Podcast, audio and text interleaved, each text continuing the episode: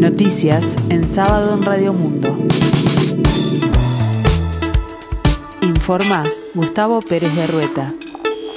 En este sábado 14 de mayo de 2022, el tiempo se presenta fresco aquí en el sur y área metropolitana, cielo nuboso, 12 grados la temperatura, 86% el índice de humedad. El Ministerio de Salud Pública habilitó la cuarta dosis contra el COVID-19 para personas entre 18 y 49 años el martes 17 de mayo se abrirá la agenda, si bien la prioridad la tienen personas de esa franja etaria que presenten comorbilidades, igualmente se podrán anotar todos quienes deseen recibir la cuarta vacuna contra el coronavirus.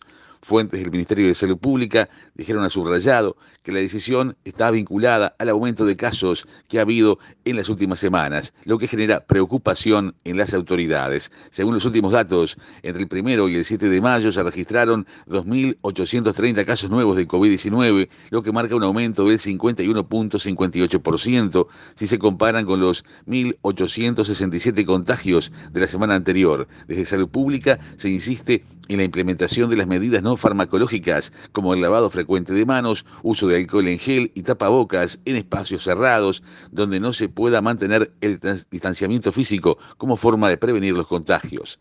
La ministra de Economía y Finanzas, Azucena Arbeleche, se reunió con el secretario general del Partido Colorado, Julio Sanguinetti, para analizar nuevas propuestas económicas en el marco de una ronda de contactos con todos los partidos de la coalición de gobierno. Estamos viviendo una coyuntura compleja a nivel internacional que requiere de respuestas rápidas. Por lo tanto, antes de la rendición de cuentas, estaremos dando más respuestas de las que ya hemos dado, afirmó Arbeleche tras la reunión en la residencia del expresidente de la República, en la que participaron los diputados colorados Ope Pasquet y Felipe Esquipani. El secretario general adjunto de la Federación Uruguaya de la Salud, la FUS, Harlington Piris, confirmó que pedirá una reunión con el ministro del Interior, Luis Alberto Heber, tras el ataque a disparos que sufrió una ambulancia frente a la seccional 17 sobre el mediodía del pasado lunes. El dirigente de la salud privada catalogó el episodio como grave, lamentable y que se reitera y se refirió a la situación que vivieron funcionarios de la salud. Lamentablemente ocurrió nuevamente, dijo Pires a su rayado sobre el ataque a una ambulancia. Los médicos, agregó, también estaban concurriendo a un llamado en la zona de la seccional 17 en Casaballe. Así como protocolo se establece que los vehículos pueden ingresar a cierta zona de Montevideo con apoyo del 911. La ambulancia estaba estacionada frente a la seccional para ir llamando y resulta que en un momento reciben los tres disparos de arma de fuego. Se desconoce el origen y uno de esos disparos pasa a 10 centímetros de la cabeza de un compañero, continuó Pires. El secretario general adjunto de la FUS sostuvo que se trató de un hecho grave y que hay un contexto de seguridad pública complejo que viene en retroceso. Prosigue esta semana la decimosegunda fecha del torneo de apertura del fútbol uruguayo, con partidos destacados como el que jugará el líder Deportivo Maldonado contra Cerro Largo y Defensor Sporting con Nacional. Precisamente Defensor Sporting Nacional se jugará este sábado a las 18 horas y Wanderers Montevideo City Torque a las 20.30. El domingo hará lo propio Cerro Largo Deportivo Maldonado a las 11 horas.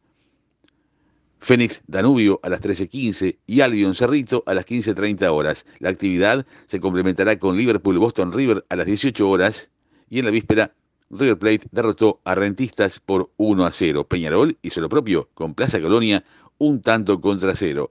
En básquetbol, Aguada venció 96-94 a Goes, ganó la serie y se metió en semifinales de la Liga Uruguaya de Básquetbol.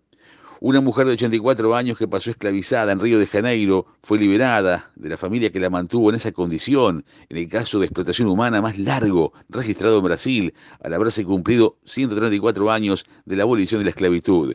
El Ministerio Público del Trabajo informó el caso como parte del aniversario de la Ley Áurea, que convirtió a Brasil el 13 de mayo de 1888 en el último país de Occidente en abolir oficialmente la esclavitud, luego de tres siglos de haber sido uno de los lugares emblemáticos del tráfico de esclavos africanos. En ese marco, el movimiento negro, que califica a la fecha como una falsa abolición, acudió al Supremo Tribunal Federal para que reconozca la política de muerte a los cuerpos negros que necesita justicia y reparación.